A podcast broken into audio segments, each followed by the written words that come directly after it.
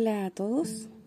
El tema o reflexión de hoy se llama Entre lo urgente y lo importante. Para ser honestos, a veces es difícil encontrar la motivación para leer la Biblia, ¿o no? Sobre todo cuando se es joven y hay tantas, pero tantas distracciones que parecen ser mucho más atractivas. Si eres de esas personas que encontraron su deleite en estudiar la palabra, maravilloso. Pero entonces, estas palabras no son para ti. Esto que cuento es para aquellos que aún luchan consigo mismos para encontrar el tiempo de leer y estudiar la palabra de Dios. Mi desafío es intentar cambiar tu perspectiva de las cosas un poquito. ¿Listo? Bueno, en mi experiencia como docente he visto la constante desmotivación y apatía que se genera en los jóvenes frente a la lectura en general. Son muy pocos los que encuentran un verdadero deleite en llevar su imaginación y conocimiento a nuevos niveles a través de la lectura. Yo particularmente, que enseño idioma, encuentro en los jóvenes una desmotivación aún mayor, porque si leer ya es difícil para algunos, o tedioso incluso, peor aún si es en otro idioma que con suerte pueden descifrar un par de palabras. Siento que en general la motivación frente al desafío está apagada. Mi teoría favorita es que la presión de la calificación mata el aprendizaje por amor al mismo. ¿Será que nos pasa un fenómeno similar con nuestros devocionales?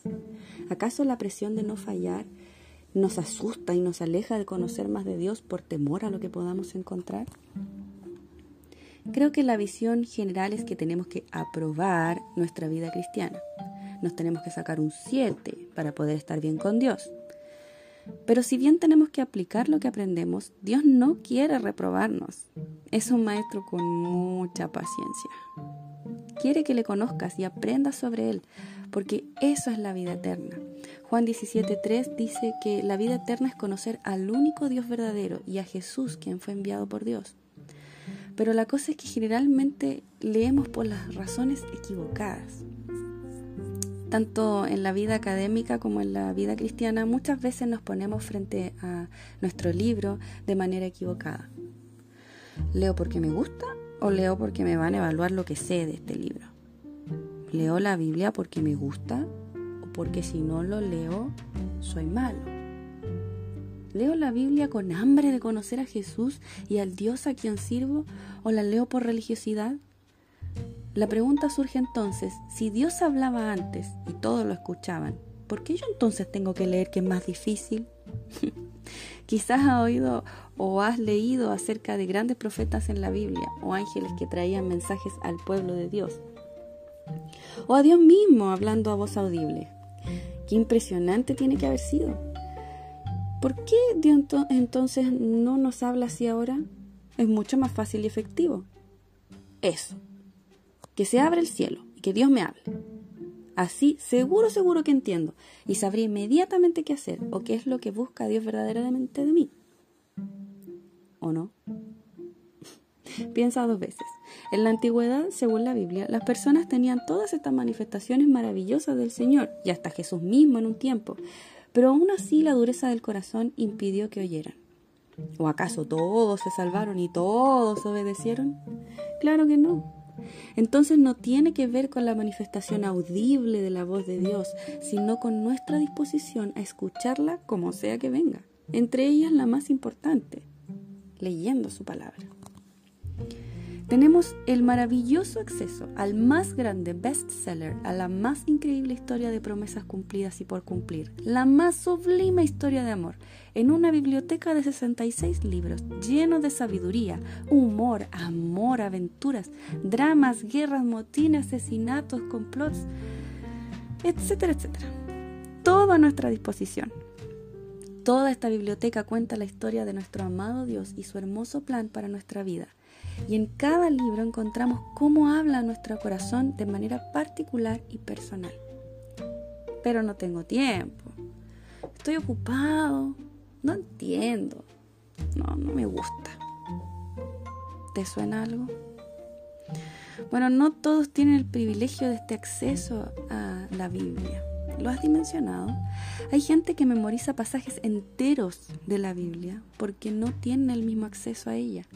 La meditan y la meditan y vibran con ella. En China, por ejemplo. O en Laos también, donde los jóvenes se esconden por ahí en bosques para orar.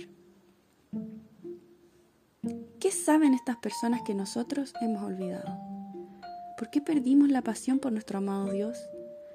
¿Estamos dando por sentado su amor y encima lo despreciamos? ¿Por qué no queremos o no nos hacemos el tiempo de estar a solas con Él a veces? ¿Por qué no siempre es nuestra prioridad?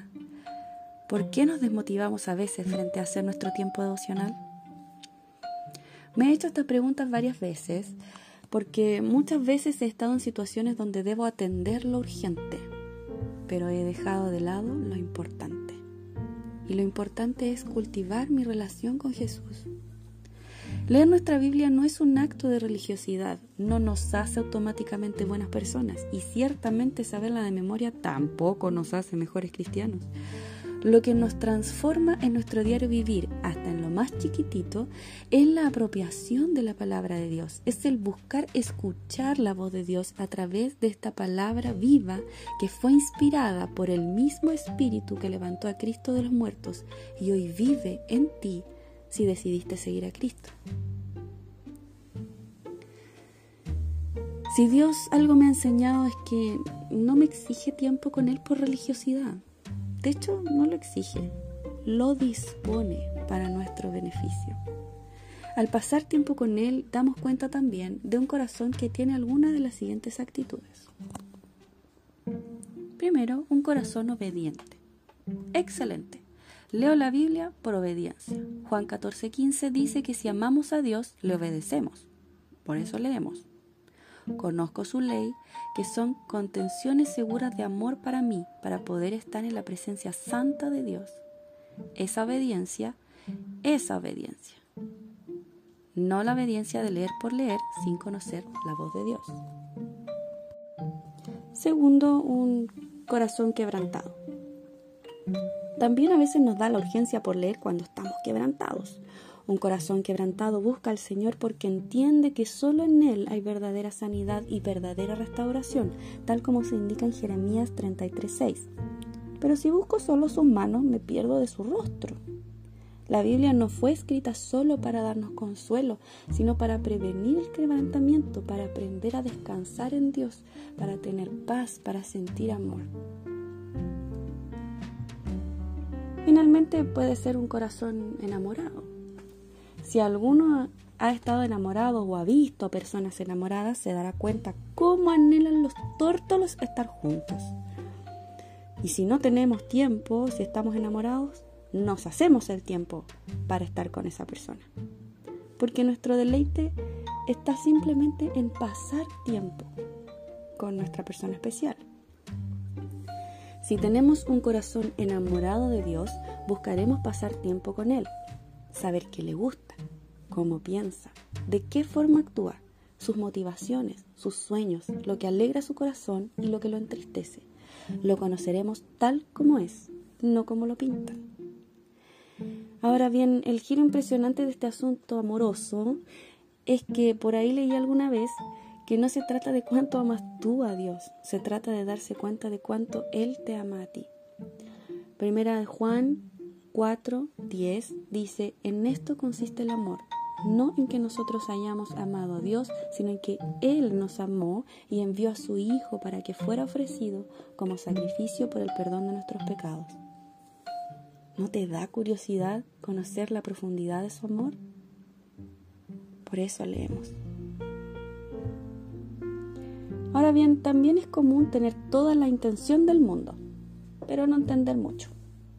Sí, a veces es difícil, pero no te angusties.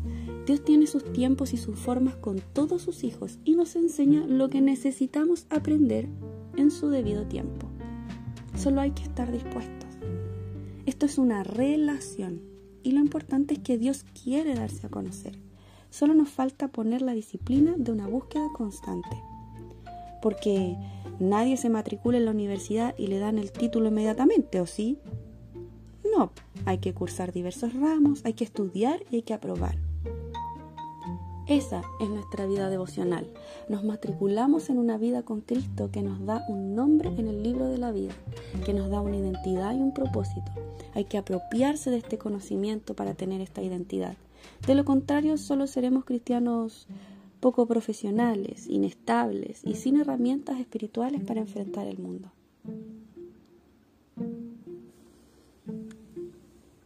Para finalizar, un ejemplo de un trayecto de tiempo devocional personal puede ser que una vez hace un tiempo le pedí a Dios enamorarme de Él. Porque en realidad yo tenía problemas en tener mis devocionales y me costaba sentir este amor que profesan algunos de tanto gozo en su presencia. Yo más bien le tenía un poquito de miedo. Pero bueno, oré, perseveré. Leer la Biblia seguía siendo algo un poco complejo. Pero a pesar de esto, y gracias a la perseverancia, Dios no se demoró en responder mi oración. Abrió mis ojos y me regaló muchos momentos maravillosos en los cuales me conquistó a través de mis tiempos de lectura con Él y con todo lo que a mí me enamora. Fue romántico cuando leí cantares fue poderoso y hasta un poquito sarcástico cuando leí Job. Fue sabio cuando leí los evangelios y sus parábolas. Y al verlo de tantas y tantas maneras distintas, no pude sino enamorarme de él y de lo complejamente hermoso que es. A veces me habla así, con el pasar del tiempo. A veces me dice cosas concretas, en el día mismo. Pero no importando la manera, he comprendido la importancia de esta vida relacional devocional con Dios. Mientras más le conozco, más lo amo y más confío porque sé quién es.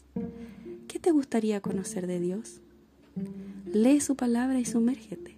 Conócelo. Maravíllate. Puedes atender lo urgente, pero no te olvides de atender lo importante. Que estés súper bien.